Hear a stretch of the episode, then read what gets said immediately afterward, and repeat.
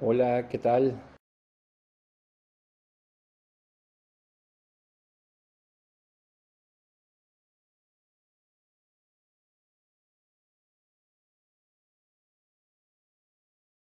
Gracias a Dios que ya estamos en línea, puntuales, ¿verdad? Como siempre, les vamos a esperar a que se vayan conectando eh, las personas que normalmente están aquí.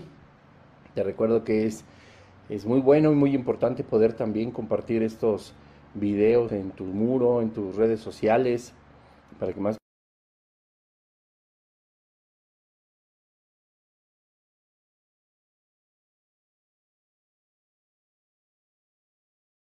a lo largo de este libro de Primera de Tesalonicenses, pues que hay mucho, ¿verdad?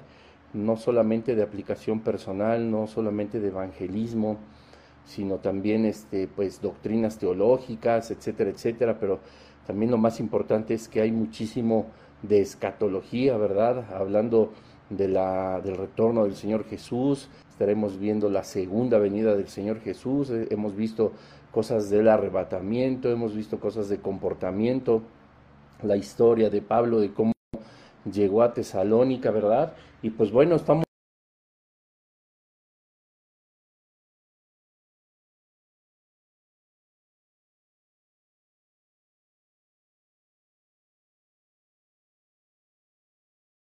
del apóstol Pablo a los tesalonicenses. Ya después empezaremos a estudiar eh, también de forma eh, sistemática la segunda carta a los tesalonicenses. Hay muchísimos temas, obviamente que mm, en, dentro de la carta, la primera carta a los tesalonicenses, el apóstol Pablo determina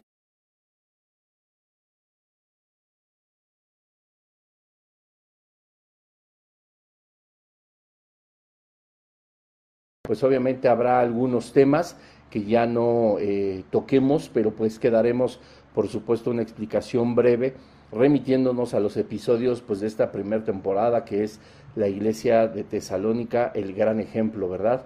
Así que, pues bueno,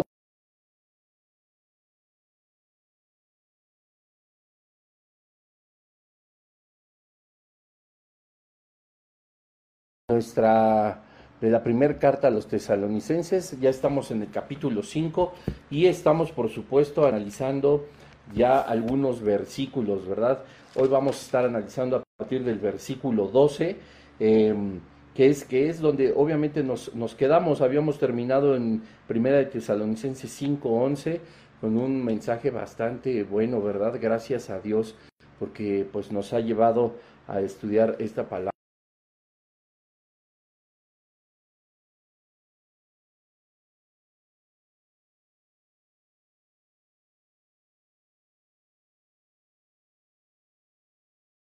la señal del internet. Si llega a suceder así, porfa, mándenme un mensaje o algo de que se está trabando, etcétera, etcétera, y vamos a buscar la forma de corregirlo. Esperamos en el Señor que todo marche bien. Padre, ponemos este estudio en tus manos, que seas tú hablando, Señor.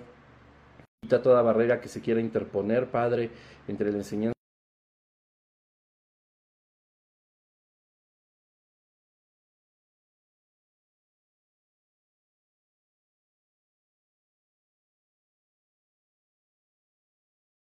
Te damos gracias por tu misericordia y por tu gracia que nos llevan, Señor, a que cada lunes podamos estar aprendiendo más de ti. Bueno, y no solo los lunes, sino todos los días que estudiamos tu santa palabra. Te damos tantas gracias, Señor, en el nombre de Jesús. Amén. Y bueno, pues dice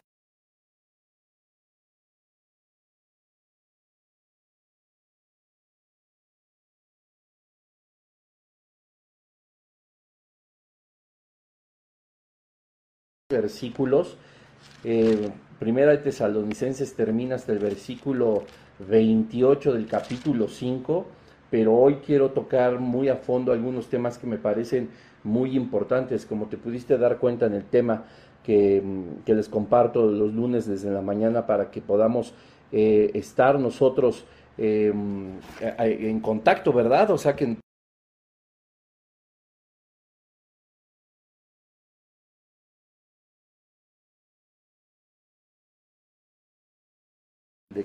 rogando y exhortando, ¿verdad?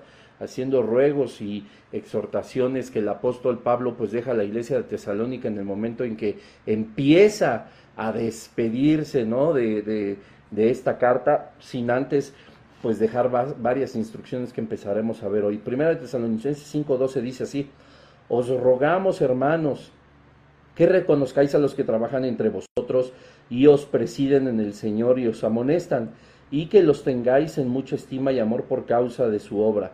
Tened paz entre vosotros. También os rogamos, hermanos, que amonestéis a los ociosos, que alentéis a los de poco ánimo, que sostengáis a los débiles, que seáis pacientes con todos. Versículo 15. Mirad que ninguno pague a otro mal por mal, antes seguid siempre lo bueno unos para con otros y para con todos, ¿verdad?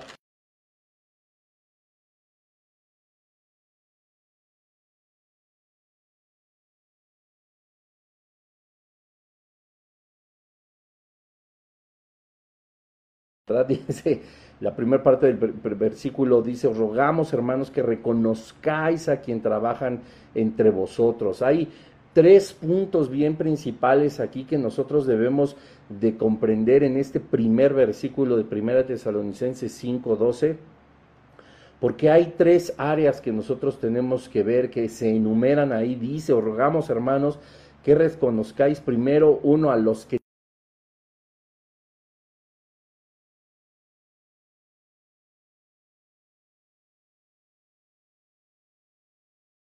o estas tres labores, obviamente están hablando dentro de la iglesia, se está hablando en un ámbito congregacional, ¿verdad? No es un, ámbito eh, externo ni que tenga que ver con el mundo. El apóstol Pablo no está escribiendo en estos primeros versículos, o perdón, en este versículo 12, algo que tenga que dirigirse para el mundo, sino todo lo contrario, es muy en específico para la iglesia. Dice que los tengáis en mucha estima por amor, eh, por causa de su obra tened paz entre vosotros, ¿verdad? Y es bien importante que en primer punto, como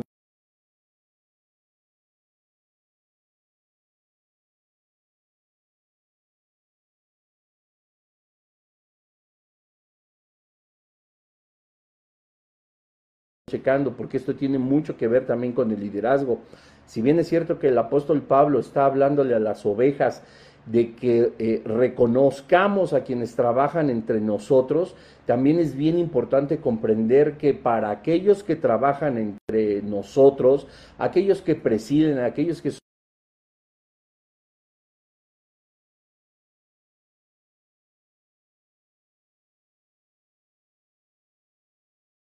dice como características de nosotros para con nuestros líderes o nuestros pastores, sino también de los pastores, de los que presiden, de los señores, o, perdón, de, los que el Señor ha puesto como líderes. También hay muchos consejos que deben de, de aquilatar y por supuesto llevar a cabo estas personas. Y bueno, en primer lugar es que reconozcamos a estas personas, ¿no? Que son nuestros líderes, que se, y, y que nosotros pues,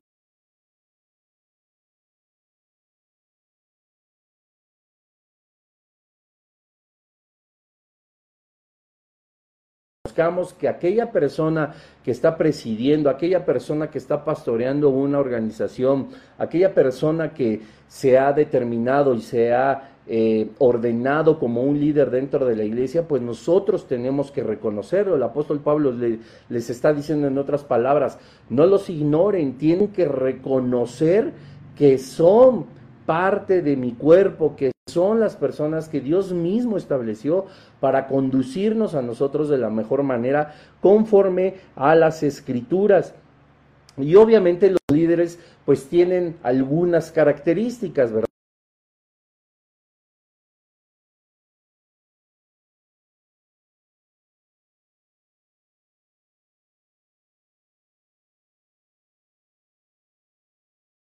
Entre vosotros. ¿Qué quiere decir esto? Los líderes pues son reconocidos en realidad no tanto por el título, aunque por supuesto que el título es algo que les da autoridad de parte del reino de los cielos también y que se tuvo que haber ordenado como ese título lo dice ya sea algún pastor o un líder de jóvenes, líder de alabanza, que sean ancianos, que sean obispos, etcétera, es bueno, pero solamente es un título. Lo verdaderamente importante que dice el apóstol Pablo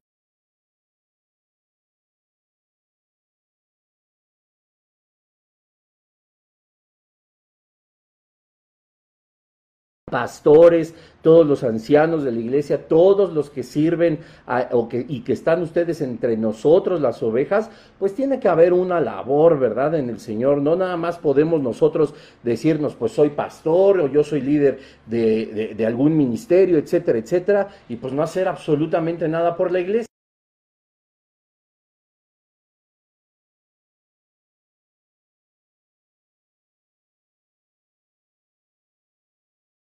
Con los ministerios que el Espíritu Santo ha, otorgado a cada uno.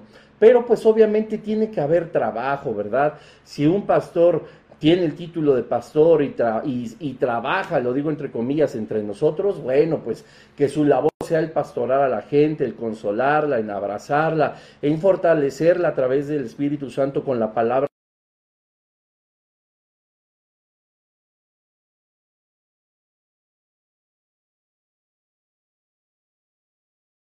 o no hacen el trabajo para el cual el Señor los ha ungido, los ha ordenado con la guía del Espíritu Santo para servir a la iglesia, pues no están haciendo, ¿verdad?, un trabajo. Entonces, el apóstol Pablo habla de aquí de dos grupos de personas, nosotros que debemos de, reconocer a nuestros líderes y el reconocimiento viene a través del trabajo de esos líderes, porque, ok, podemos decir que estamos en alguna organización donde a lo mejor uno de los líderes no trabaja como se refiere aquí la escritura, ¿verdad? Eso a nosotros no nos da ninguna autoridad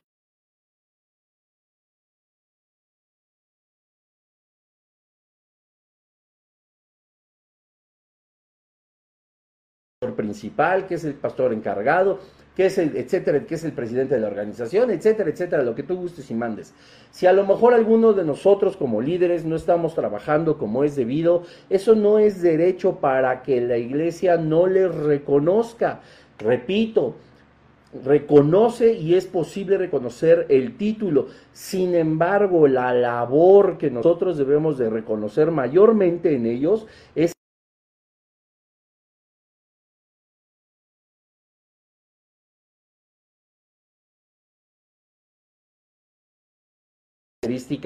de estos líderes, de estos trabajadores entre nosotros, ¿verdad? Como vimos en primer lugar, es que e, estos os presiden en el Señor, dice la, la escritura, dice, y que reconozcáis a los que trabajan entre vosotros y que os presiden en el Señor. Los líderes son reconocidos también por presidir a la congregación en el sentido, como te explicaba hace un momento, de dirigir, de proveer, de, proveer instrucciones, liderazgo. No nada más es el que extiende el dedo y empieza a señalar, no es el que irresponsablemente delega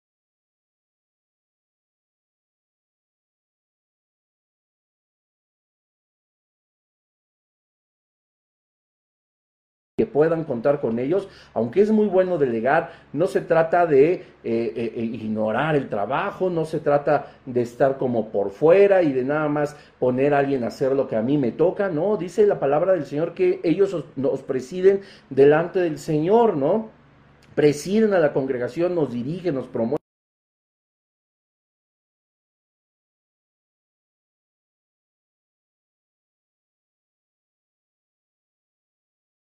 Legítima, porque también pues tendríamos que reconocer que a veces nuestro, nuestra incomodidad, nuestra insatisfacción, lo que no nos parece a lo mejor de nuestro lugar de reunión, nos impide a nosotros reconocer también esta segunda característica de liderazgo, ¿no? De aquellos que trabajan verdaderamente entre nosotros. Y esto a veces dicen, ay,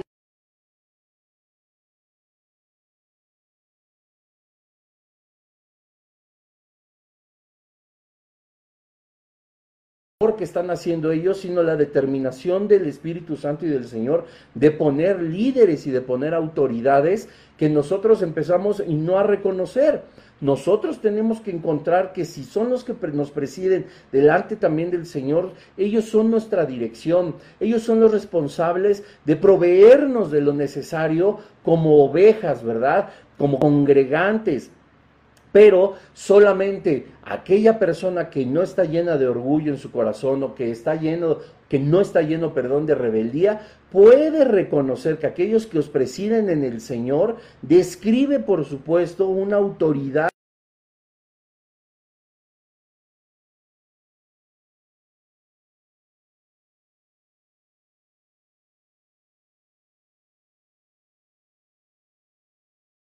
que nos animan a tener. Y por supuesto todo lo que nos enseñan de la palabra de Dios, pues entonces viene del Espíritu Santo, viene de Dios mismo. Cuando nosotros no reconocemos en estos dos primeros puntos quienes trabajan en nosotros con un título y con una labor que es visible, el que está mal o el que tiene un corazón que no está dispuesto al, al, reconocimiento de la autoridad de Dios, está en uno, ¿verdad? También los que no reconocen a quienes nos presiden y que aún nuestro juicio está por encima de lo bien o mal que hacen las cosas sin reconocer que son puestos por el Señor, no estamos legitimando esa orden de Dios que los ha llevado a presidir, ¿verdad? Y si no hacemos eso, pues esto nos lleva a un tercer punto, ¿verdad? Que es que nos amonesten, porque dice, os rogamos hermanos, Pablo ruega a cada uno de nosotros, ruega a la iglesia de Tesalónica, que reconozcan a los que trabajan entre nosotros,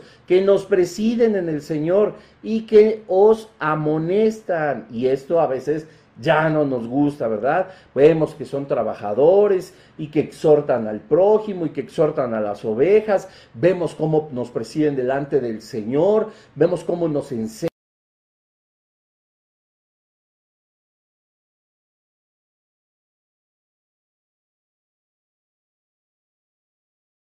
nuestros servicios dominicales y tantas labores que tienen todos estos pastores y todos estos líderes y todo nos parece maravilloso hasta que nos amonestan a nosotros, ¿verdad? Y aquí es donde ya se empieza a mostrar muchísimo, como decimos en México, pues de qué pie andamos cojeando, porque es bien importante ver y reconocer, saber que nos presiden delante del Señor, pero también debemos de saber que son las autoridades puestas por Dios para enderezar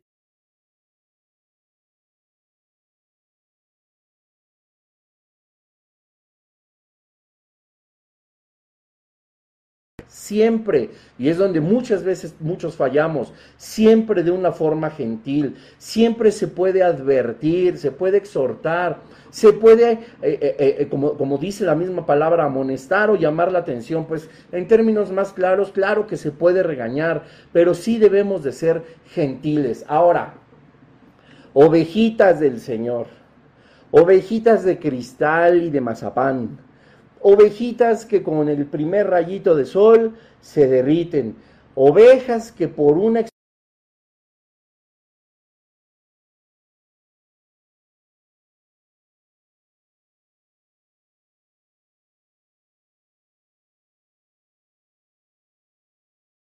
y están enojados contra el pastor y están estas ovejas ya queriéndose ir de la congregación, que porque no hay amor, que porque yo todo, a mí nadie me quiere, nadie me comprende, ¿por qué me regañan? Yo llevo sirviendo muchos años en la alabanza, llevo pastoreando mucho tiempo y aún los pastores están bajo cobertura y aquellos pastores que dan cobertura siguen estando bajo cobertura de algún otro y no es por niveles, porque dice la escritura que la cabeza de todo es Cristo mismo ¿verdad? Y Cristo a través de su palabra también nos exhorta, también nos llama la atención, también nos regaña, también nos confronta. Es una, esto lejos de ser algo que nos muestre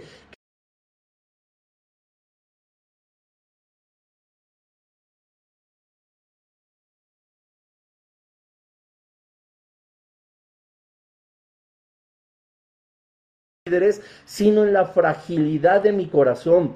Y es tan terrible esto por una sola razón. No estoy diciendo que no nos interese, no estoy diciendo que no nos importe o que, o que busquemos que nada nos haga daño, que somos de acero, somos de goma, no sentimos nada, no, pero lo que sí te estoy este, haciendo ver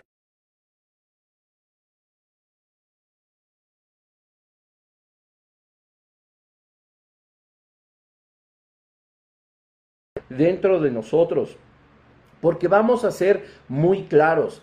Cuando nos amonestan nuestros pastores, nuestros líderes, cuando nos regañan de forma gentil, y a lo mejor unos no lo hacemos de forma tan gentil, pero nunca de manera ofensiva, cuando nos llaman la atención y mi corazón se ofende, Fíjate que estamos poniendo más la mirada en el hombre que en, la de, que en Dios. Estamos poniendo más mirada en el carácter y en las palabras de un hombre o de una mujer, es decir, de un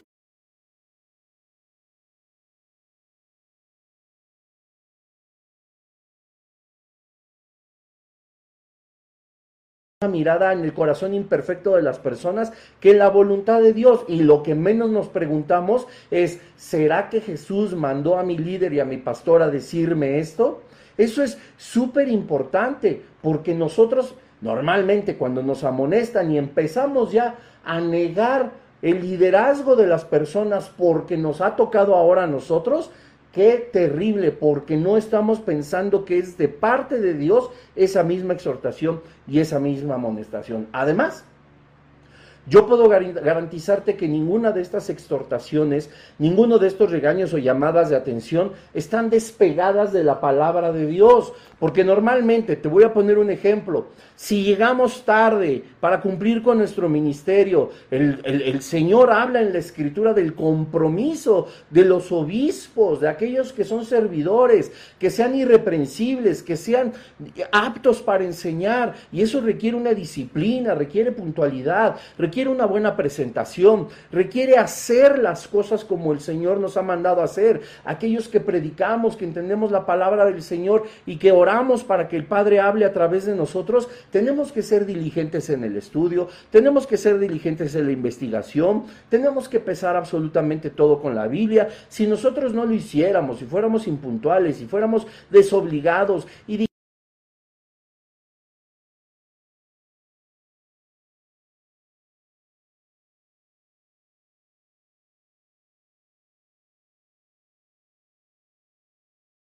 ¿Cómo no se acercaría a mí mi pastor a amonestarme, a reprenderme de forma gentil, a llamarme la atención o a regañarme si estoy a lo mejor predicando cosas que no están establecidas en la palabra de Dios? ¿Crees verdaderamente que eso, que sí te pudo haber hecho sentido mal, viene de parte de la carne o viene de parte de Dios que escucha bien? Cuida a su iglesia.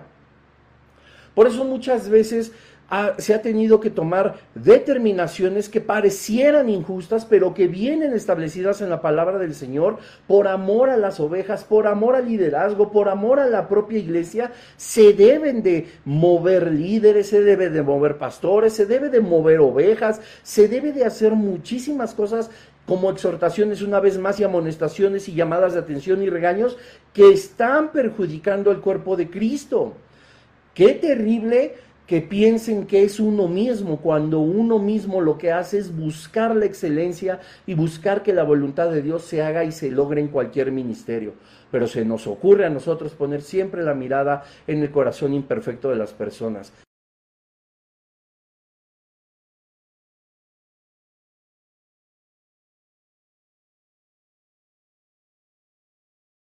De tristeza, me he sentido rechazado, pero Padre, yo no puedo creer que sea mi líder, mi pastor, mi coordinador, no puedo creer que sea mi hermano, mi hermana, que siempre me ha aconsejado, el que ha buscado lastimar mi corazón y por supuesto tú tampoco. Lo tomo como una instrucción de tu parte porque para eso has puesto autoridades, ¿verdad? Para eso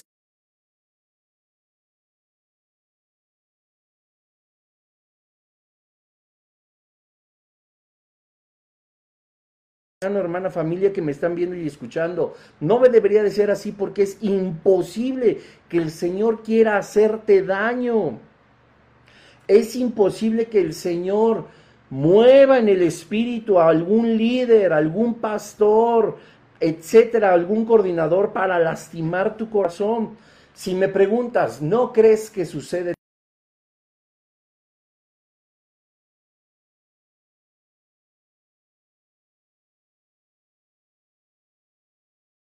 el dedo encima de alguna persona, ponerle el pie en el cuello, tropezarlo, complotan contra él, eh, eh, se organizan, empiezan murmuraciones hasta que lo quitan del liderazgo, hasta que su pastorado termina, hasta que lo, lo hacen nada, lo vuelven nada. Y, Proverbios nos dice que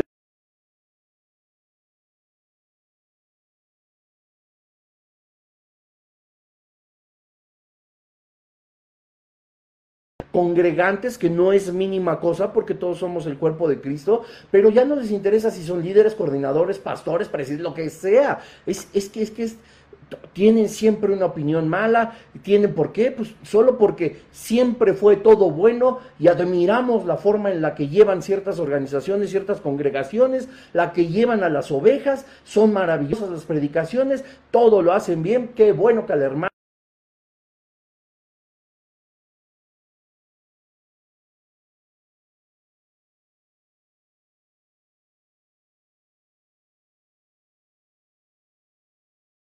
y ahora sí ya todo está mal y ahora sí en esta congregación no hay amor, etcétera, etcétera, etcétera. Y Pablo por eso decía, les ruego hermanos que los reconozcas a los que trabajan. Y estos que trabajan son los que trabajan entre nosotros como líderes. Son los que nos presiden delante del Señor, son los que nos amonestan y son los que buscan una construcción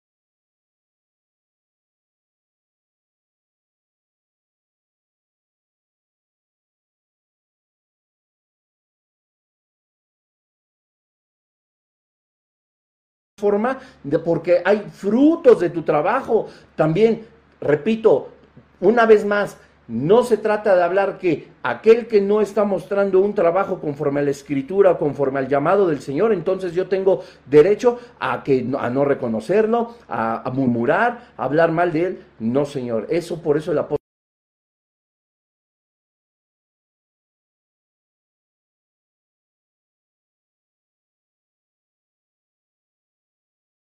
edificación de la iglesia. En segundo lugar, dice el versículo, que los tengáis en mucha estima y amor. Y aquí de verdad esto es una maravilla. Versículo 3, y que los tengáis en mucha estima y amor por causa de su obra. Tened paz entre vosotros. Fíjate que, que, qué ruego y qué exhortación al mismo tiempo, pero al final también qué gran consejo. Porque dice, que los tengáis en mucha estima y amor. Los cristianos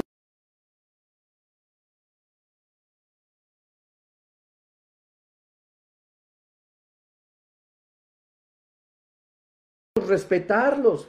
Alguna vez yo escuché al pastor Jesse en, una, en, una, en un mensaje hablar justamente de la imagen que muchas veces da el pastorado. Y tenía tanta razón porque nosotros a veces queremos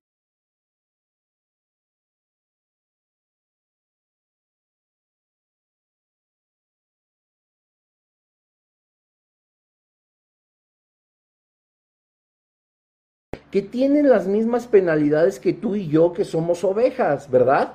Ellos también tienen problemas a lo mejor familiares, económicos, en el ministerio ni se diga. Yo que he tenido la bendición, por supuesto, de conocer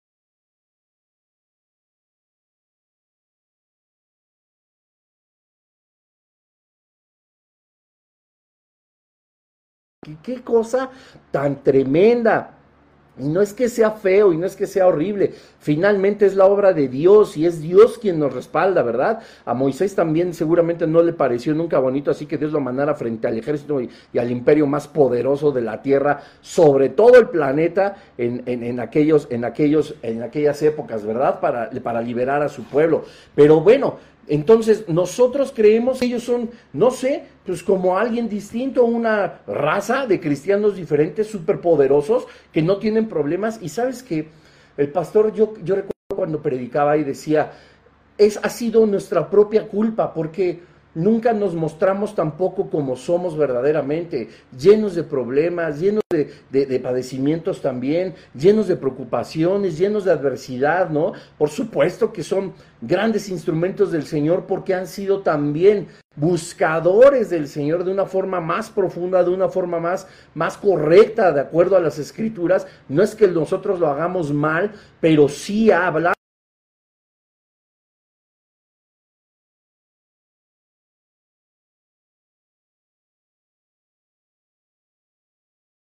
la dirección del Señor ni le busques de una forma tan profunda, ¿verdad?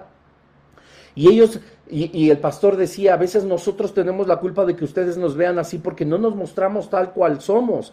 Y esa es una realidad. Ellos también necesitan ser estimados, ser abrazados, ser llenos de amor. Qué bendición que cada, que cada final de predicación se pueda uno acercar al pastor por consejería, por alguna duda, etcétera, etcétera, y el pastor con todo el cariño y con todo el amor que Jesucristo haría de igual manera, atiende a cada persona, no importa si se está muriendo de hambre, si ya se hizo tarde, si viene con el corazón a lo mejor quebrantado por alguna situación en su casa, etcétera, etcétera, ellos siempre están ahí. ¿Cómo no acercarnos y decirle, pastor, voy a orar ahora yo por usted, déjeme orar por usted?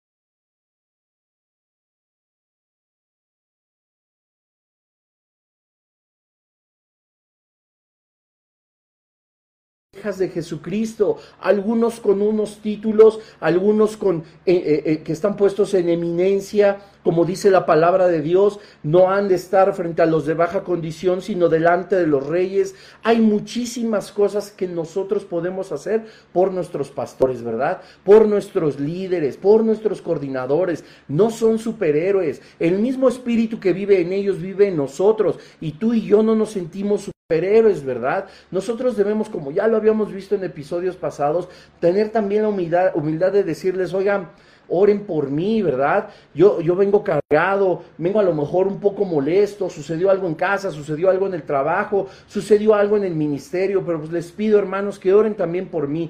Qué maravilla sería poder contar con la estima y con el amor de todas las ovejas que tus pastores pastorean, con toda la gente de la que dependen una coordinación, con todas las personas miembros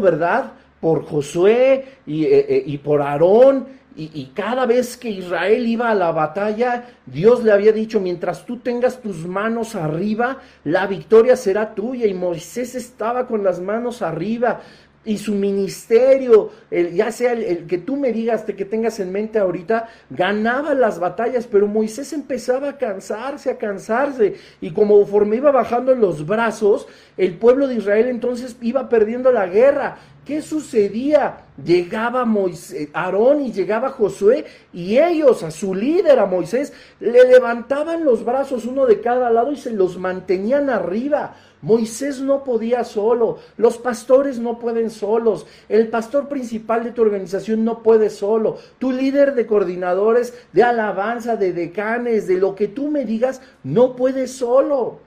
Tenemos que animarlos, tenemos que amarlos. Dice en, segundo lugar en el versículo 13, y que os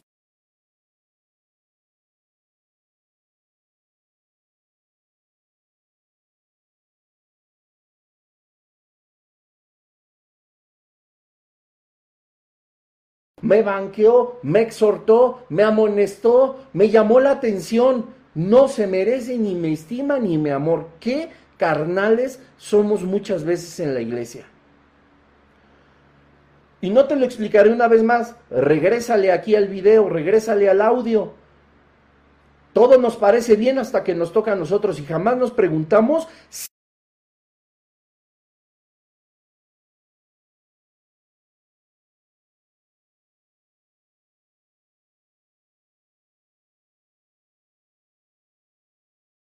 viene de parte de Dios. A ver, enójate con Dios. A ver, dile lo que le dices a tu coordinador. A ver, dile a Jesús o habla con tu familia de Jesús como hablas de tus pastores, como hablas de tus líderes, como hablas de tus coordinadores. ¿No, verdad? Pero es tú no te tú lo haces porque crees que es Bruno, porque crees que es Pancho, porque crees que es Jacinto, porque crees que es Feldespata, y no. Muchas veces, porque evidentemente seguimos siendo carne, y ya lo dije también hace un momento, pero la gran mayoría de las veces es la dirección del Espíritu Santo y del Señor por amor a la iglesia que se imponen los líderes a amonestarnos, a exhortarnos y a hablarnos. Pero como lo hizo, pues yo ya no lo amo, ya no lo tengo en estima, ya no lo tengo en amor. Y no hemos puesto atención a lo que dice. Y que los tengáis en mucha estima y amor.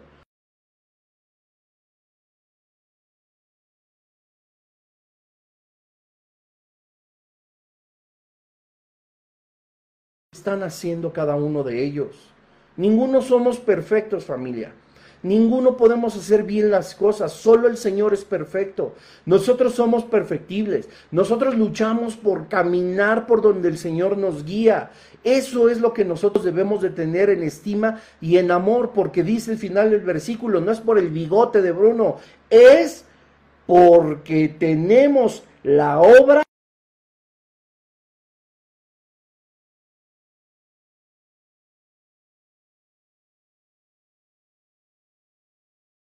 del Señor.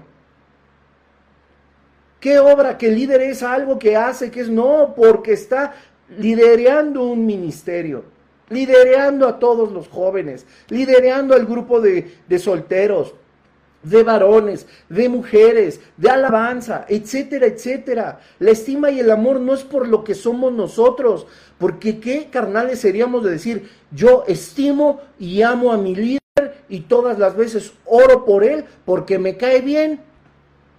Tú estás viendo un envase y no estás viendo la obra del Señor para lo cual a ese líder se colocó en ese lugar. Tú amas a la persona porque el Señor le amó y lo puso ahí, lo ordenó que estuviera presidiendo.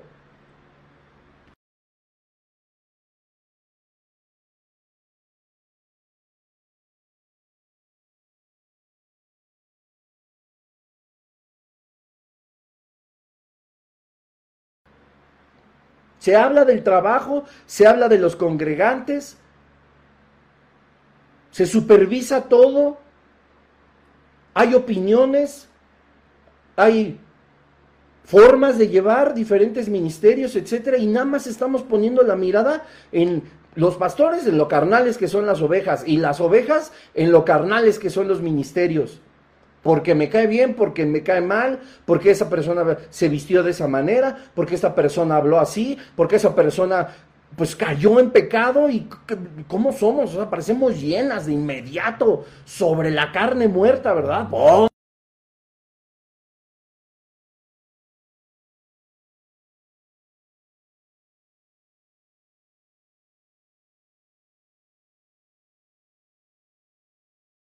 Vamos a hacer ver más a la persona que ver el espíritu de la persona. El Señor también murió por ellos. Eso es muy importante que nosotros lo tengamos en mente. En tercer lugar, dice el versículo, tened paz entre vosotros. Aquí está el consejo. Entre consejo, ruego y exhortación.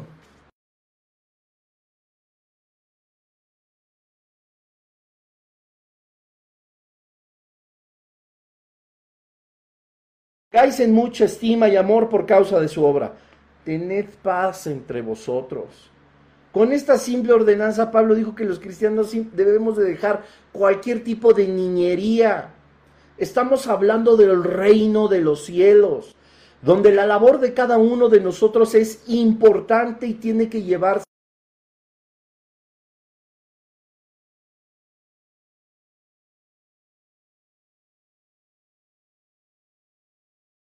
a nosotros, ¿verdad? Y entonces ahí vienen las murmuraciones, porque hasta ni para decirnos las cosas en la cara. Y, que esto no se escuche agresivo, porque no va a llegar, te la voy a decir en la cara, aunque te duela, aunque te lastime, aunque te pisotee. Eso no, eso no es ser un buen cristiano.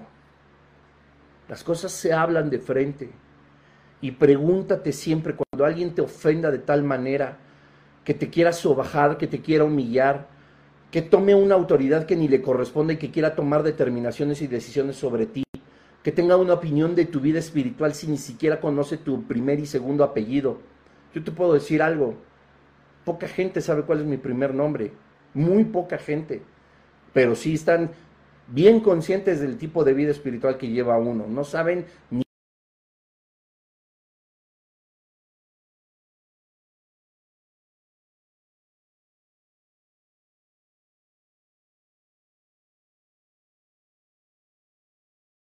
con toda la gentileza del mundo, te digo que eres un hijo de Satanás.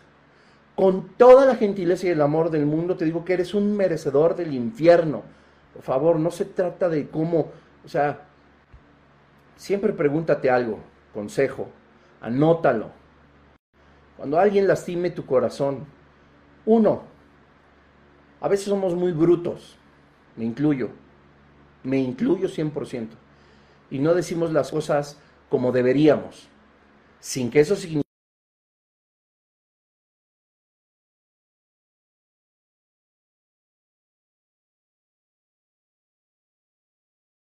ha dicho, eres un hijo del, del diablo, eres, un, eres hijo de, de las tinieblas, tu padre es el padre de mentiras, no sirves para nada, tu vida espiritual debe de ser mezquina, tu vida espiritual debe de ser seca, ni siquiera tibia, completamente fría.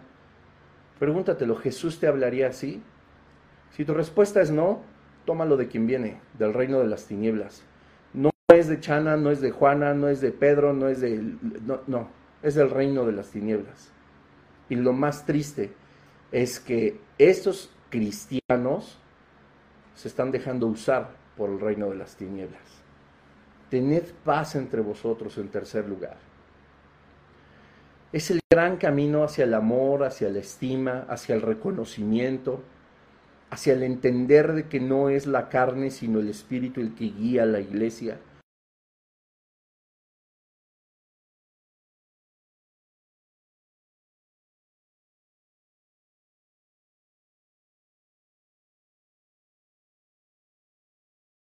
La atención, y yo me incluyo. A todos nos hace falta mucho. A todos nos hace falta mucho. Pero tenles paciencia. También el Señor murió por aquellos que a veces somos medio torpes en el asunto. También el Señor nos ama. No necesitamos de tu juicio, ni de que estires los dedos, ni de que murmures atrás de los que podemos cometer esos errores si tan mal estamos, la mejor forma de hacérnoslo ver es en paz, ¿verdad? Y siempre como el Señor Jesucristo nos hubiera hablado. Versículo 15. Ahí vamos adelante. Vamos adelante, ¿verdad? Perdón, versículo 14. También nos rogamos, también. El apóstol Pablo está enlistando, ¿verdad? Versículo 14. También nos rogamos, hermanos, una vez más, para que no dudes que esto es para la iglesia, que amonestéis a los ociosos, que alentéis a los de poco ánimo, que sostengáis a los débiles, que seáis pacientes.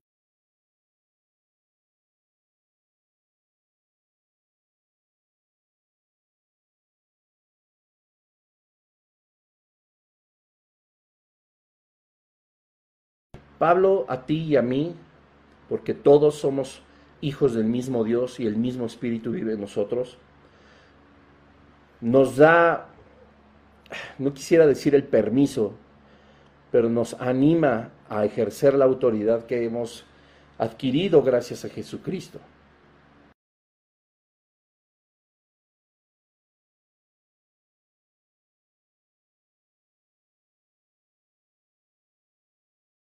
Somos muy, muy dados a eso, ¿verdad? Si hasta en el mundo pareciera que hay más honor y más educación, de del ausente no se habla. Pues si no te grabas no te grabas los proverbios acerca de la murmuración y del chisme y de la contienda, pues grábate el dicho, del ausente no se habla.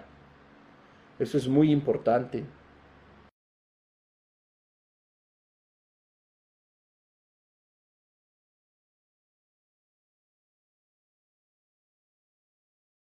Más, amonestar, exhortar, regañar, llamar la atención, orientar de una forma, ¿cómo puedo decirlo? Incisiva a los ociosos. ¿Te acuerdas muy al inicio, el primer capítulo, en el segundo episodio de, de esta serie de tesalonicenses, Tesalónica, el gran ejemplo? De que había gente ociosa que los tesalonicenses habían contratado para perseguir a Pablo, para inundarlos de pensamientos y hacerle la vida de cuadritos. Échate un clavado a los primeros mensajes. Si no recuerdas el primero o el segundo, debe ser el primero, estoy casi seguro, el primero, de 33 para la gloria de Dios. Y esa palabra ocioso son las personas que tienen un mal corazón, mal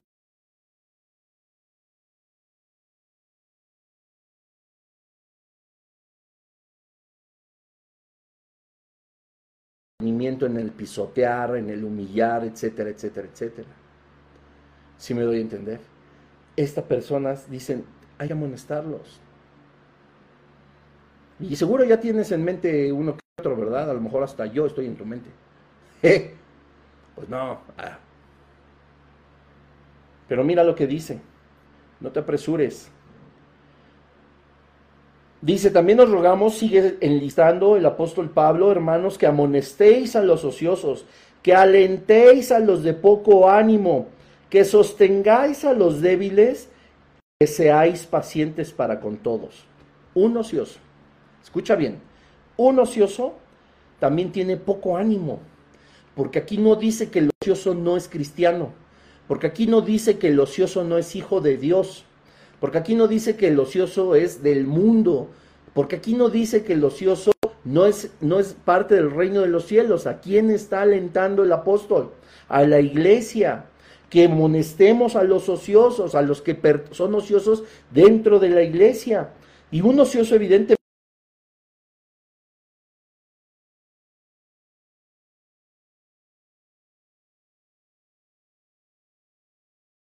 Ahora sí, ve y amonéstalo, pero antes tienes que entender que es de poco ánimo, que está debilitado y que tendrás que ser paciente. Porque también qué fácil es llegar, amonestar, exhortar, regañar, llamar la atención, orientar de manera incisiva al cristiano holgazán que no se congrega, que anda en borracheras, que anda en chismes, que anda en murmuraciones. Ya le extendimos el dedo, ya se lo hicimos ver con todo el amor del Señor, ya fuimos nosotros con toda la autoridad que Cristo nos dio y le señalamos todos sus errores, ¿verdad? Y ya esperamos que cambie.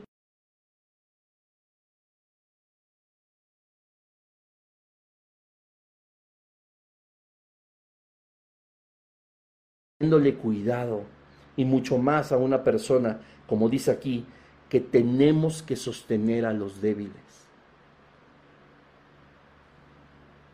Un ocioso también es alguien débil, débil en sus convicciones, débil en su forma de llevar la vida cristiana, débil eh, en su estado de ánimo, que a veces sí, a veces no.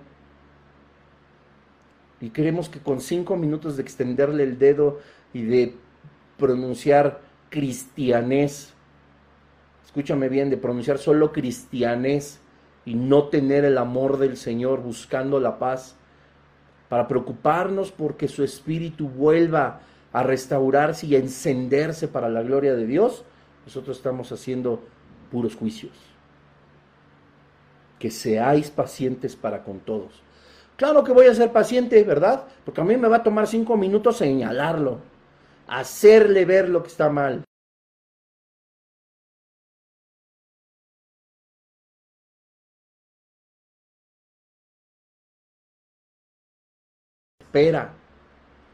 Y cuando hay paciencia es porque no es breve.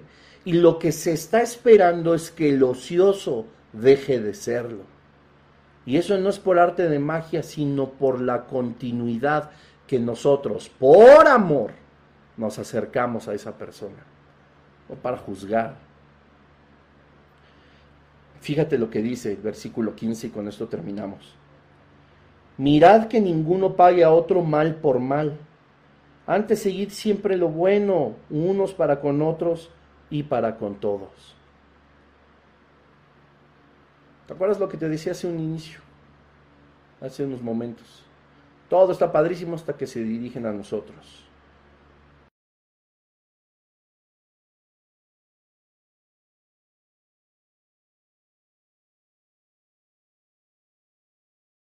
Que hicieron a mi persona y que me lastimó tanto, vino de la carne de ese trabajador, vino de la carne y no del Señor. Normalmente, te repito, empezamos ya a hablar mal. Pero aquí dice, me hicieron mal, págale mal.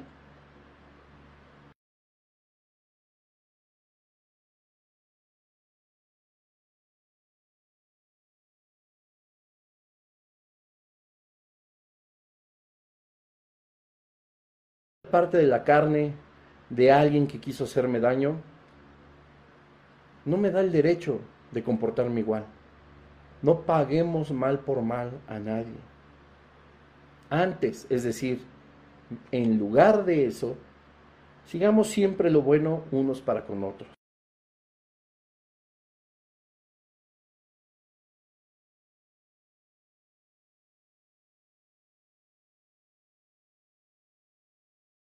Diferentes.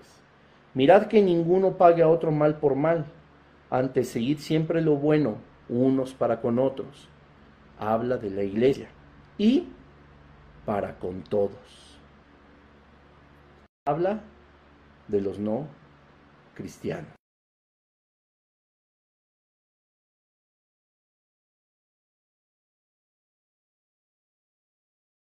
cómo empieza a despedirse Pablo de los tesalonicenses, ¿verdad?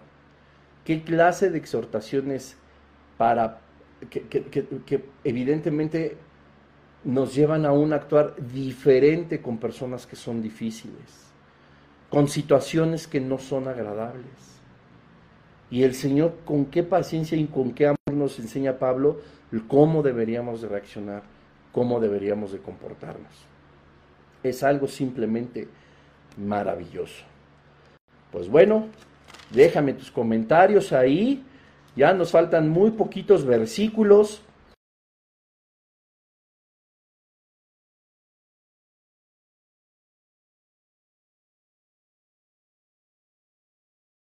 Primer carta a los tesalonicenses. Y vamos a entrar a estudiar la segunda carta.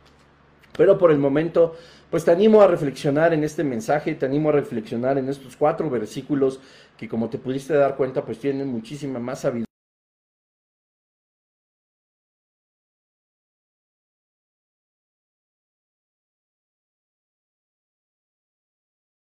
la escritura, hay cosas maravillosas que en serio se anidan en nuestro corazón y que traen para, siempre bien a nosotros, siempre bien a nuestra vida. Yo me siento de verdad transformado después de este estudio, porque el Señor eh, me ha, me ha hablado muy fuerte, ¿no? solo uno habla con ustedes y trata de enseñarles la palabra de Dios y ya, ¿no? El Señor primero pues habla con nosotros, nos confronta a los que somos maestros de la palabra, quienes tenemos la bendición de enseñarles, y, y tiene que transformarse primero nuestra vida antes de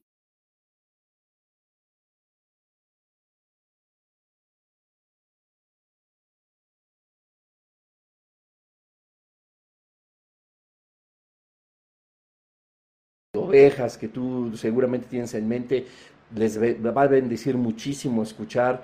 Eh, siempre es para bendición, siempre es para edificación. Compártelo en tus redes, dales like, etcétera, etcétera, porque pues, finalmente es la palabra de Dios y estamos mandados a compartir el Evangelio, ¿verdad? Vamos a dar gracias, Padre. Te damos en esta hora porque nos permites terminar una vez más este estudio. Qué grande enseñanza, Señor. Reconocer a nuestros líderes, a los que trabajan en tu obra amarlos, Señor, ser afectivos con ellos, preocupados por ellos. Te pedimos, Padre, en el nombre de Jesús, que a partir de este momento tú pongas carga en nosotros, también porque una costumbre de nuestras oraciones sea orar por nuestros líderes. No se importa de qué ministerio sean, no importa si son pastores, Señor, si son coordinadores, toda gente que tú has puesto en autoridad, Señor,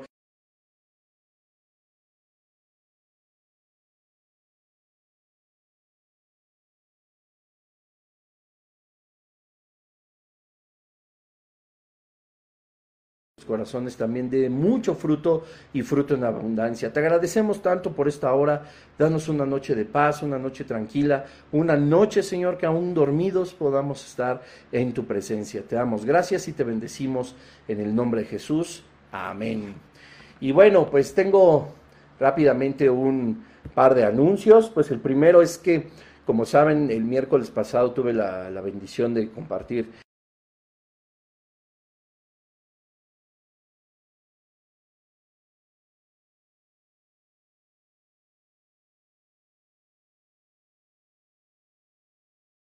También en mi perfil de mi, mi, canal, se dice mi canal de YouTube, ahí está también el mensaje. Y si no, este día, el miércoles, a las 8 de la noche, estoy seguro, si no me equivoco, que, que también se transmitirá eh, a través de la página de Vida Nueva para el Mundo Toluca. Así que, pues bueno, eh,